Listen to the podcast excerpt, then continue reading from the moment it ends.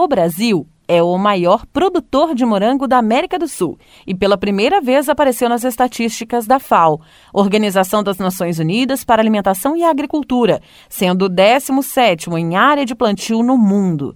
Os dados do anuário da empresa brasileira de pesquisa agropecuária Embrapa citam que a publicação FAO-STAT 2020 mostra que no Brasil a área de plantio do morango é de 4.500 hectares e a produção chegou a 165.440 toneladas por ano. Mesmo com esse destaque, a dificuldade que os produtores têm em comum é a falta de desenvolvimento de mudas. As mudas são geralmente importadas de países que não possuem características como clima e solo brasileiros. O resultado é muitas vezes até a perda do investimento na plantação, pela falta de resistência das mudas ou baixa produtividade. Como cita Joelma Ribeiro, que há 30 anos cultiva morango com a família, no bairro Fazenda Grande, em Pouso Alegre. A Regional Sul de Minas é a que se destaca na produção da fruta em todo o Brasil. Eu acho que a carência nossa aqui é não ser desenvolvidas mudas brasileiras, porque as que vem de fora é outro clima, outro tipo de manejo, né? Então chega a muda pra gente aqui já há muito tempo viajando, então ela já chega com problemas de cultivo mesmo, né? De qualidade, o fruto às vezes não é do sabor que é adequado para o gosto brasileiro, a durabilidade dela no mercado não é tão boa então, assim, a gente precisa que seja produzida, desenvolvida e produzida mudas com o nosso clima. Essas mudas vêm geralmente do Chile, da Espanha, então não são mudas com o clima nosso, né? É totalmente diferente o clima de lá e o daqui, com certeza. É, todos que plantam morango sentem essa falta de ter essa muda produzida aqui para que seja nossa, né? Afinal de contas, nós somos o polo do morango aqui no sul de Minas. E nós precisamos dessa ajuda, né? Desse socorro, digamos assim. Aqui no caso nosso, a gente produz as nossas mudas para o plantio. Mas, assim, ela pode pegar uma doença, né? Ela está mais vulnerável à, à variedade de doenças. E a gente pode plantar, né? Igual no, a nossa lavoura esse ano mesmo não está 100%. É, a gente planta, pode perder tudo. Eu, eu mesmo já vi relatos desse ano de pessoas que plantou a lavoura, perdeu tudo, plantou de novo, perdeu de novo. Então são um risco muito grande. O custo está muito alto em tudo, insumo para a gente manter a lavoura está muito alto. E aí a gente vai vender o produto, não é o preço não, não compatível com a nossa despesa. Com altos investimentos e baixo retorno, tem produtores que até estão deixando de praticar a produção do morango, o que tem causado uma certa evasão do setor, conta Joelma. Para a gente trazer essas mudas, o custo é elevadíssimo. E também é, incentiva né, os mais jovens a não plantar porque já não é um trabalho fácil na roça, né? E se o custo é muito alto e a gente ainda não tem garantias de uma boa lavoura, de estar uma produção boa, aí no caso não há incentivo para os jovens. Eu mesmo incentivo meus filhos a arrumar um emprego e não continuar na roça. A boa notícia para produtores é que uma rede chamada Rede Morango foi criada para solucionar a falta de tecnologia e pesquisa em mudas no país. Com participação da Embrapa, Emater, universidades e instituições, os resultados estão previstos para os próximos 90 dias no máximo. O coordenador do Grupo de Extensão Rural da Rede, que trabalha na Emater Regional Pouso Alegre, Raul Cássia, destaca que a frute e horticultura da região é expressiva econômica e socialmente.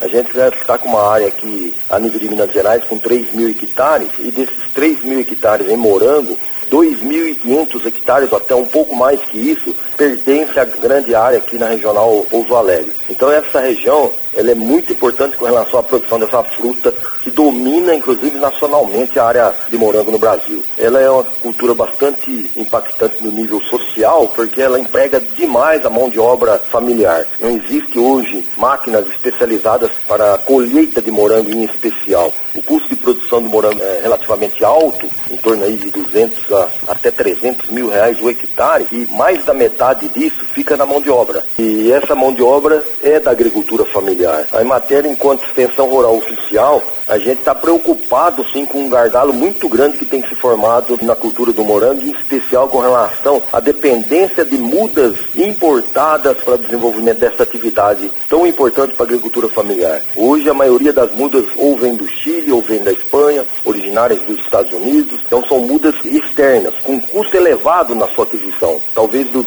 300 mil reais, quase 100 mil reais disso fiquem em mudas, se for plantar com mudas importadas. E isso chega perto de um colapso na cultura do morango. Ele fala sobre as novidades nessa rede nacional de pesquisa para o desenvolvimento de mudas genuinamente brasileiras. Como eu disse, a importância desse morango é muito forte e a gente tem preocupação com esse colapso com relação ao custo dessas mudas na cadeia produtiva dos agricultores.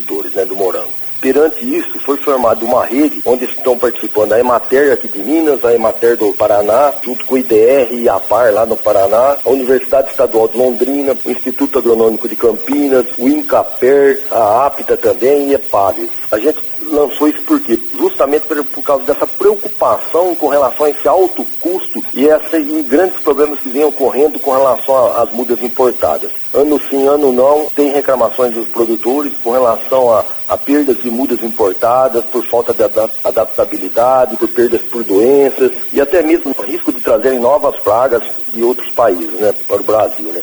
E assim a gente formou esse, esse grupo, já tem quase dois anos, um ano e meio, e a ideia justamente é essa, de reativar a produção de mudas nacionais com relação ao lançamento de cultivares, que traria cultivares com adaptabilidade já no local, né, com maior adaptação climática e de solos, e com isso mantendo também a, o ganho do produtor rural, impedindo ou diminuindo essas grandes quantidades de recursos que é pago na importação dessas mudas. Né?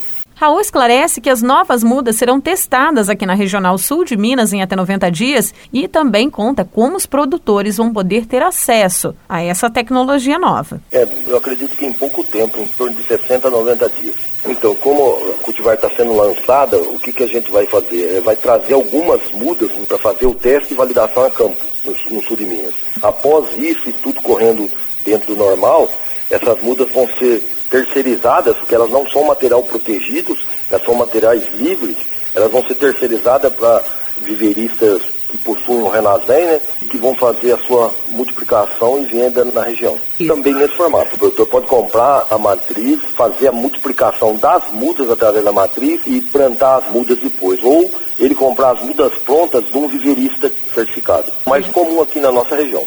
Nayara Andere, da Rádio Difusora HD, para a Rede Arquidiocesana de Rádio.